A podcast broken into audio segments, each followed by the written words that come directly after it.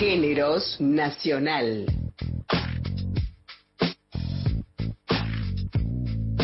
Eh, Nadia Fink, periodista, escritora, presidenta de la editorial Chirimbote. Ella escribió los libros de la colección Antiprincesas y Antihéroes y otros libros como Luna y las Palabras e Infancias Libres. Vamos, van a conversar ustedes tres con ella. Bueno, y ahora sí estamos con Nadia Fink, eh, la gran representante de la editorial Chirimbote, una especie de rockstar, de superestrella de las editoriales feministas. ¿Cómo va? Bien, muy bien. Siempre fui menos que mi reputación, quiero decir. No esperen tanto. Bueno, eh, están en la feria no por primera vez, ¿o sí? No. Por Eh, vez número. Tercera.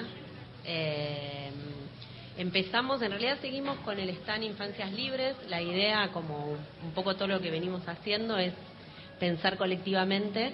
Y de ahí surgió el, stand Infancias Libres con la editorial cooperativa Muchas Nueces y con la librería virtual Oasis, que, que es eh, diversa, digamos, desde el inicio. Eh, estamos en el 113 del pabellón azul. Y para alguien que, que todavía no conoce Chirimbote, ¿querés contar un poco cuál es la búsqueda, de qué se trata, de- en qué se diferencia esta editorial de muchas otras? Eh, que fuimos las primeras y los primeros. Ahora hay mucho de esto. no, eh, creo que, mm, no sé, Chirimbote nació un poco como un juego y es lo que tratamos de mantener. Me parece que hay un espíritu lúdico que, que tratamos de sostener porque si no, no podríamos trabajar con niñeces.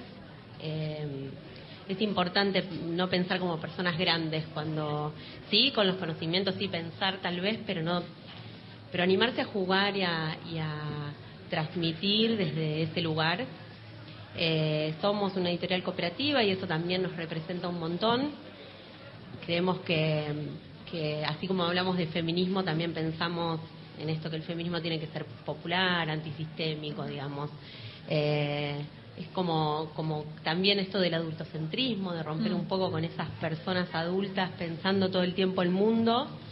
Eh, creemos que tenemos la verdad. Exacto.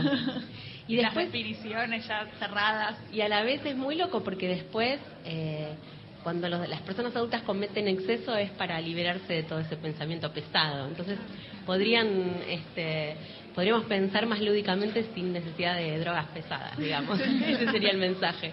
Eh, sí, me parece que, que tiene que ver con esto, que la editorial intenta como salirse de estos moldecitos en los que vienen construyendo y creemos que el feminismo dio esta posibilidad, esta, es, es un poco vivir con, con mayor libertad y, y pretender esa búsqueda. Nadia, y nos contás un poquito cuáles son los protagonistas y protagon- digamos las y los protagonistas y les de los libros. Justo hace unos minutos hablábamos de la ley Micaela. Micaela García justamente es una de las protagonistas. ¿Nos contás cuál es la búsqueda que, que hay para para publicar? Sí, en realidad cuando empezamos, empezamos con Frida Kahlo, eh, que fue en 2015, a inicios del 2015. La idea era pensar en, latinoamericanas. Eh, es, el año que pasó sumamos a Rosa Luxemburgo como la primera europea, pero bueno, creemos que es la más latinoamericana de todas. Em, pensar en, que roten un poco de, países para dar cuenta de, una nuestra América, digamos, mucho más grande que dividida por países. También pensar en diferentes disciplinas, hay luchadoras como Juana Zurduy, músicas como Violeta Parra, políticas como Evita. Bueno, está Mica, que también fue de las nuevas búsquedas, porque eh, nos dimos cuenta de que eran todas personas adultas nuestras antiprincesas, nuestros antihéroes, y pensábamos que, que Mica era en, en un punto para impulsar la ley Micaela y llevarla también a, a escuelas, a, a otros lugares, y también pensar que las jóvenes, las jóvenes, les adolescentes estaban eh, haciendo un montón de cosas también por este, por, por transformar, por, por activar el mundo, digamos, y no estábamos dando cuenta de eso. Entonces Mica fue una, una primera, un disparador para esto. Como Susy Shock, eh, como antiprincesas. Bueno, Alexa, si bien no, no está de antiprincesas, también está ahí. Eh, y ahora estamos pensando, no sé, en, seguir rompiendo. Pensamos en Pedro Lemebel, tal vez como antiprincesa, no como antihéroe. Bueno, esto de, de, seguir rompiendo estructuras, seguir yendo por esos lugares. Claro. ¿Y cómo, cómo ha sido, pienso en esto que decías de que fueron rompiendo y se siguen buscando romper estructuras, ¿cómo ha sido la recepción desde, bueno, desde que comenzaron hasta ahora también, que pasaron unos años y, y hay cosas que van avanzando? Digo, tanto en, grandes eh, como en los chicos, ¿no? Porque en primer momento fue algo bastante disruptivo. Como decías, es la primera editorial que empezó a trabajar de esta manera estos contenidos. Sí, se dio algo que mm, a mí me parece que, cuando se hacen las cosas así también entre, entre gente amiga y con, con estas intenciones así, sale, sale bien, no sé. Eh, cuando hicimos Frida pensamos que iba a ser algo que íbamos a repartir entre gente amiga. Entre los primos. Sí, yo estaba diciéndole, estaba, vos, vos me vas a comprar, así imprimimos. Eh, y después, cuando sale Violeta Parra, que fue en junio de 2015, coincide con el primer Ni Una Menos. Y, y no era algo que pensamos en el inicio, digamos. No, no sabíamos que iba a estar un Ni Una Menos. Se venía gestando algo, pero que nadie sabía que que Ni Una Menos iba a tener la repercusión que tuvo en las calles y que se propagó por hacia adentro de, todos los lugares. Entonces creo que por eso también fue medio pionera en ese sentido, en que coincidió con esto y fue muy bien recibida. Una cosa de, esto del hartazgo de las princesas estaba muy manifiesto al principio. Venían y nos decían, estamos podridas de las princesas, nos decían las familias. Eh, o mi hija se siente más representada por Gilda o por Juana Zurduy que por una princesa, que igual Disney también se ayornó, no fue por nosotros, ¿no? Pero digo, hoy vemos... que sí, que fue por Claro, fue, y empujamos hasta allá. No, Llegamos hasta allá. Claro, encanto es, me parece que el sumum de, repensar todo y, pensar incluso las tradiciones eh, de las mujeres, ¿no? En las familias. Entonces, bueno, eh, pero hoy lo que sí nos pasa es que hay más reconocimiento de la editorial. Antes éramos quienes hacíamos antiprincesas. Hoy hay un reconocimiento y, un, y una, un pedido, una búsqueda. Le falta este tema, le falta. Eh, eso nos, nos encanta y para mí tenemos que seguir. Esto pensamos que hay que seguir generando cosas nuevas. Así que no sé, veremos qué se nos ocurrirá. En este camino que hablas de, cómo se fueron sumando niñas, niños, eh, las familias y en los pedidos, eh, en tu experiencia en, las bocas de, de expendios y a librerías o la misma feria, ¿cómo fuiste notando y si fuiste notando el cambio en las niñas y en los niños al acercarse a esta bibliografía? ¿Cómo fue esa experiencia? Sí, hubo un cambio eh, muy notorio, incluso las adolescencias de hoy, ¿no? De jóvenes de hoy que son que empezamos a pensar que pasaron siete años desde estos primeros libros, entonces hoy o vienen hermanes menores o, eh, o nos cuentan, uy, yo empecé a leer esos libros. Eh, y sí ahí me parece que, que mm, pasaron dos cosas, desde que hay mucha más bibliografía feminista y por otro lado hay mucha más mirada sobre la niñez, que antes era mm. algo que no estaba, sí, la niñez como consumismo estuvo siempre en las grandes industrias, pero, pero no en, la izquierda, en la parte progre, digamos, la niñez no se tenía en cuenta de esa No se problematizaba en términos claro. Sí, que de cualquier manera, yo pensaba el, ayer en, la charla, estaban Susi y Marlene, digamos, los dos increíbles, y hablaban de Mariana Walsh. Sí. O Mariana Walsh es de los 60, 70, 80. ¿Cómo fuimos esta generación si nos criamos con esas canciones. o sea, em, como que no es que no ha habido interés, incluso en general de mujeres, ¿no? Por las niñeces, como, mm. como parte de un trabajo del cuidado reformulado en un punto. Es, bueno, démosle más material a esas niñeces. Pero sí ahora se se problematiza y a la vez se les da un espacio de generar contenidos específicos que creo que hace no tanto tiempo no había, por lo menos masivamente. También hay algo de las redes, me parece, en ese sentido, como de cada vez hay pibas, pibes y pibis más chiquitos generando contenido propio desde sus propias redes sociales y gente más grande quizás también eh, consumiéndolo.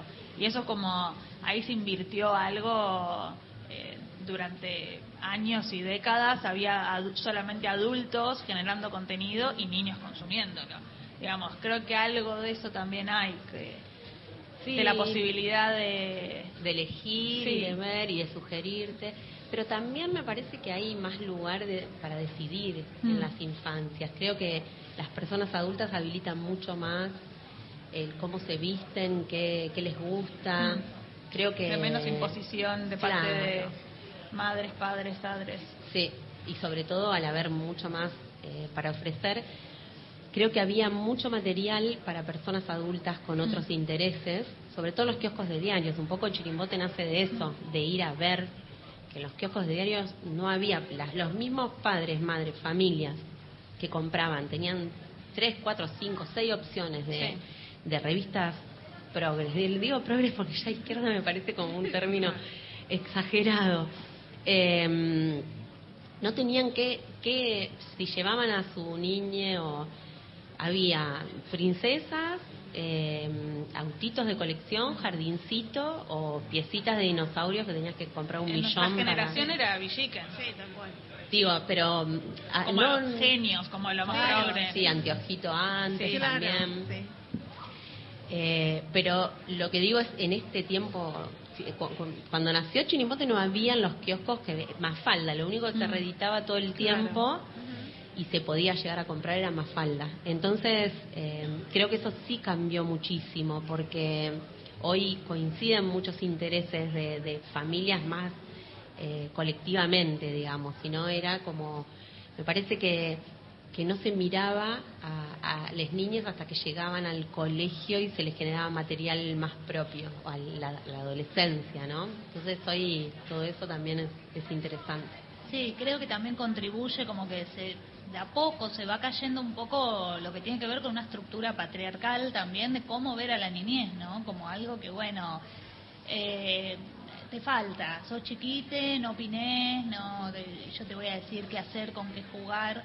Eh, y creo que todo esto va contribuyendo también a que las niñas tengan voz propia eh, y que bueno, también esto impacta en los contenidos que van a ir consumiendo, en los intereses, ¿no? Como que pero también pensando en lo que hablábamos un poco antes, de que se empezó a problematizar, también creo que hay un poco de, eh, cambio en el punto de vista. Sí, que es lo que hizo el feminismo, ¿no? Pero mm. también me parece que poner en valor la niñez es también resignificar este trabajo del cuidado donde siempre nos ocupamos de las niñas, mujeres y disidencias como y en, eso atraviesa todo, digamos, en las ollas populares se encargaban las mujeres, de los comedores de de los apoyos escolares, de en todos, incluso quienes tienen plata y contratan, contratan a mujeres para que cuiden, eh, la mayoría son docentes, mujeres. Las tareas de cuidado de niños, de viejos, siempre están... Pero en el caso particular de la niñez es esto de, la estructura patriarcal. No, no, se los tenía en cuenta porque no entraban no solo en un sistema de producción, tampoco en un sistema donde se miraba. Parece que el varón miraba a su altura, nunca se agachó para hablar, ni con los perros, ni con los niños, ni con... Entonces, em, menos con los lustrabotas. Entonces, eh, hay algo de, eso que me parece que, que se resignifica, donde como lo que tiene valor es otra cosa, es este, la tierra, la niñez, la, todas esas cosas que nos dieron vida siempre. Me parece que, que hay algo de eso que es mucho más profundo incluso que, que solamente un lugar desde, desde lo sociológico, sino desde todo, de la vida, ¿no? Es mm. poner la vida en el centro, como dicen este, las latinoamericanas. Y en lo personal, eh, estás como en un momento de super emoción, no podés creer todo lo que sucedió, eh, querés mucho más, estás tranqui con, con lo que pudieron hacer hasta ahora, cómo estás? es una sorpresa absoluta. Ahora ya nos acostumbramos, pero a la vez no, no lo tomamos como gran cosa. Eh, al principio sí era muy sorpresivo de decir que estos libritos que hicimos tres personas, ahí está Martín, este, con Pitu, nos juntamos en un cuartito de dos por dos, hacía un calor, un turbito, pensando la primera antiprincesa. turbito. El turbito. Bueno, hoy no es que la editorial tenga aire acondicionado tampoco, pero, Pero hay dos turbitas. pero hay, hay un ventilador de pie, por Hay un ejemplo. Liliana, hay un Liliana. No, levantó muchísimo con el Liliana. Claro, ya es y grande. Em, pero sí nos sorprendió, digamos, que, que a veces generas cosas por ahí más eh, de, a- de a pocas personas, pero a la vez siempre teniendo en cuenta como construyendo todo lo colectivo, charlando, debatiendo, no sé, yo de acá ya me llevo como preguntas, cosas que, que seguimos pensando. Siempre queremos hacer más, pero tampoco estamos como... eh, siem- también hablamos mucho de parar la pelota todo el tiempo, de decir, bueno, volvamos a ver, como para seguir sosteniendo esto que amamos, que nos gusta, que lo hicimos entre eh, gente amiga y si bien hoy somos más, seguimos siendo gente amiga con las que nos encanta juntarnos Eso es clave. además.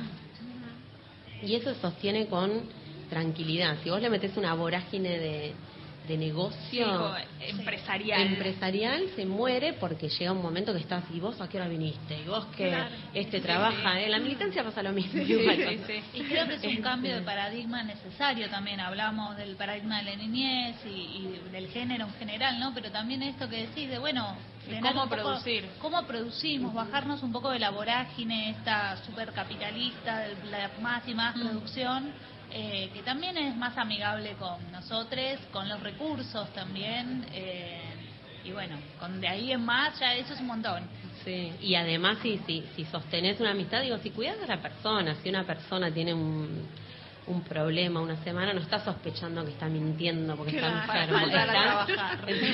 claro, estás diciendo, che, necesitas algo, es al revés la mirada, es, bueno, acompañémonos, mañana eh, podrá sostener más otra persona. Creo que eso en, en Chirimbotes eso se mantiene mucho y es lo que nos hace disfrutar lo que hacemos. Después si vienen más menos libros, igual siempre hacemos un montón, nos sorprendemos después, pero no mm, tratamos de parar un poco esa vorágine que vivimos durante tanto tiempo.